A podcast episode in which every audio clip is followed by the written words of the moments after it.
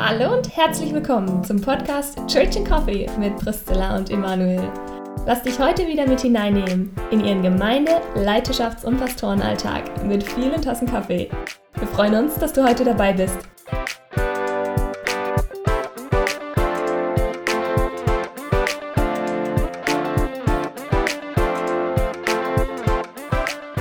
Hallo und herzlich willkommen zu unserer offiziell ersten Podcast-Folge Church and Coffee. Heute reden wir darüber, was bedeutet es, Christ zu werden oder wie wird man überhaupt Christ und wie wir es selber erlebt haben und was wir darüber denken. Okay, Zilla, es ist 9 Uhr morgens. Draußen liegt Schnee. Ja! Du trinkst einen Kaffee. Ich trinke einen Kaffee aus der Schweiz. Der beste, ehrlich gesagt, der beste Kaffee, den ich jemals getrunken habe. Und ich bin wirklich anspruchsvoll, würde ich sagen. Bist du eigentlich anspruchsvoll, was Kaffee angeht? Sehr, sehr anspruchsvoll. echt, echt? Also, es darf nicht zu viel Arabica sein. Es muss eine ordentliche Ah, Portion stimmt. Robusta mit drin sein. Ich weiß nicht, was da drin ist, aber der schmeckt unfassbar gut. Okay, die wievielte Tasse ist das heute? Die erste. Und ich habe das auf, äh, so aufgebrüht, so in diesem Espresso-Kocher, weißt du, wo man auf der auf der Wie die auf der Herd Italiener? stellt, wie die Italiener. Oh, Und es schmeckt, oh, geil. Ja, dafür habe ich keine Zeit, leider. Ich muss Schnee schieben heute Morgen. Aber wo ich hier reingekommen bin, habe ich gesehen, ihr habt noch keinen Schnee geschiebt, äh, geschoben. Ja. Ja. Ich weiß auch gar nicht, wer dafür verantwortlich ist. Okay, das ist ein anderes Thema. Gut. Also, heute geht's um das Thema, wie wird man Christ? Yep. Zilla, wie wird man Christ? Ich würde sagen, indem man Ja sagt auf, auf die innere Stimme Gottes, die,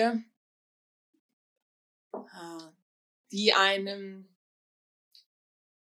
mm, ja doch, indem man merkt, okay, da ist irgendwas in meinem Leben oder in, in mir drin oder auch äh, das in dieser Welt, das größer ist als diese Welt und als ich vor allem.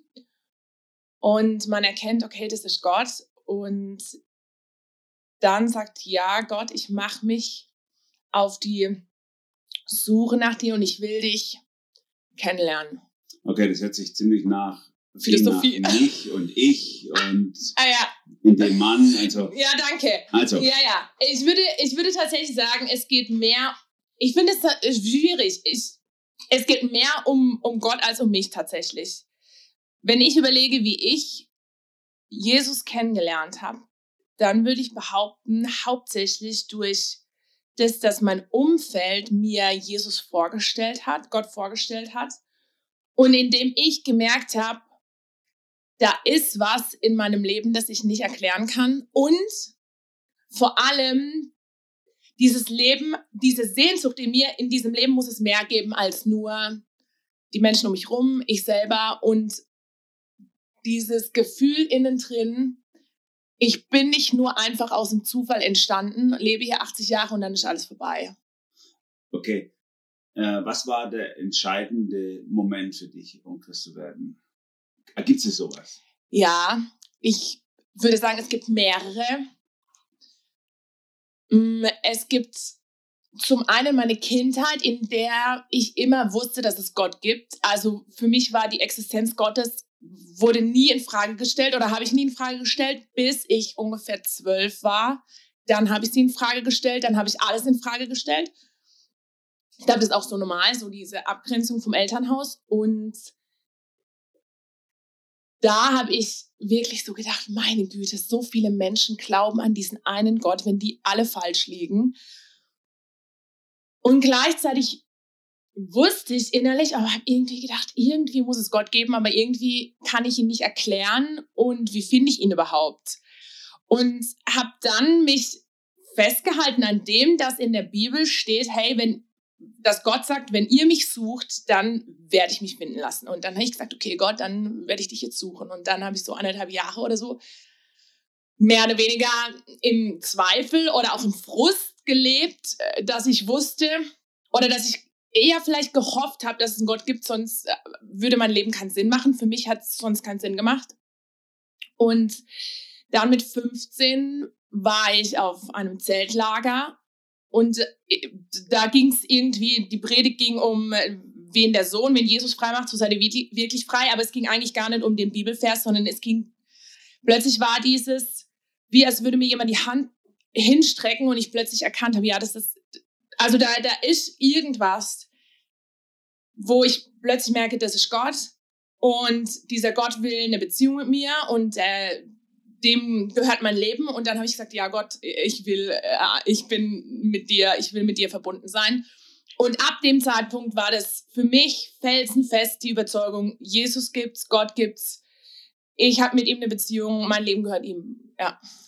Das ist total witzig, wenn ich dir so zuhöre und äh, wie du das so beschreibst, dann sehe ich manche Überschneidungen zu dem, wie ich es auch erlebt habe und ja. ich sehe und manches auch unterschiedlich. Ja. Also ich, wenn du mich jetzt gefragt hättest, wie ähm, wird man Christ, dann hätte ich gesagt, äh, dadurch, dass Gott einen erwählt. Ja. Und das wäre natürlich erklärungsbedürftig, weil das ist so wenig, äh, sag ich mal, anthropozentrisch, so wenig der Mensch ja. äh, in dem, was er tut. Und das hat auch damit zu tun, wie ich es erlebt habe. ja, ich auch. Ich benutze ja. dazu gerne das Bild äh, von John Stott. Ähm, er, er, sp er, spricht vom Hound of Heaven, vom himmlischen Jagdhund, und das mhm. finde ich ein tolles Bild, ähm, dass Gott wie so ein Jagdhund hinter uns her ist und uns an manchen Stellen im Leben einfach an die Wand stellt und mm. wir können dem nicht ausweichen. Und so habe ich es erlebt. Als Teenie, ich war 14, mm. ein Jahr jünger als du und ich bin in einer superchristlichen Familie aufgewachsen, aber ich wollte mit dem allem nichts zu tun haben. Das hat mich nicht interessiert. Es war wie weg. Also ich hatte kein Interesse daran, habe da auch nicht drüber nachgedacht, habe überhaupt, überhaupt nichts gedacht so später habe ich manchmal überlegt, was ich eigentlich gedacht habe, bevor ich Christ geworden bin. Ich wollte gerade sagen, war das für dich, also bei, für, für, bei mir war halt so die Angst, wenn es Gott nicht gibt, dann ist mein Leben sinnlos. Das nee, hattest du nicht. Ich habe nie nachgedacht. Spannend. Ich habe nicht nachgedacht über das Leben, ich habe nicht nachgedacht über Werte, ich habe nicht nachgedacht Ach, über Beziehungen, ich habe nur den Bauch ausgelebt. Ja. Und dann kommt dieser Moment, der an einem Silvestervorabend, wo es mir so langweilig war, dass ich aus lauter Verzweiflung eine Bibel in die Hand genommen habe. Meine Konfirmationsbibel, die ich nie benutzt habe. Mhm. Und dann lese ich darin. Und irgendjemand hat mal gesagt, man soll im Johannesevangelium anfangen. Dann habe ich damit angefangen. Und am Ende des Johannesevangeliums, selbst in einem Rutsch durchgelesen, habe ich gewusst, ich bin verloren. Und ich muss Jesus die Kontrolle über mein Leben geben. Aber da war null Möglichkeit, mhm. mich zu entscheiden. Das war einfach ein Muss. Ich musste. Ja, so ist bei mir auch. Ich, ich mhm. konnte nicht einfach sagen, so, ja, ich, ich überlege und ich, mhm. ich wäge ab und so, sondern es war, es war wie, wie auf einmal war was angeschaltet in mir, was vorher ausgeschaltet war. Ja. Ich finde es spannend, du hast gerade gesagt, Kontrolle abgeben. Bei mir war das das Gleiche, aber eher im Negativen, dass ich vorher immer gedacht habe, ich kann doch nicht jemand mein Leben abgeben. Ich kann doch nicht die Kontrolle meines Lebens an jemand anderem übergeben. Und gleichzeitig war in mir dieser ganz starke die ganz starke Erkenntnis, ich habe das Leben aber auch nicht in der Hand. Und in diesem Zwiespalt äh, war ich voller Angst, würde ich sagen, bevor Jesus sich mir zugewandt hat. Wie würdest du, wie würdest du das beschreiben mit Kontrolle abgeben? Weil ich den Eindruck habe, wenn ich so rumhöre, dass viele ja sagen, ja, ich will die, ich will die Kontrolle für mein Leben und das oft daran hindert, jemand anderem, Gott, die Kontrolle abzugeben. Also bei mir, ich kann es ja nur beschreiben, wie ich es erlebt habe. Äh, in meinem Leben war das keine rationale Abwägung oder so, so nach dem Motto, vorher habe ich selber kontrolliert, jetzt muss jemand anders mhm. kontrollieren. Mhm. Was könnten die Folgen davon sein?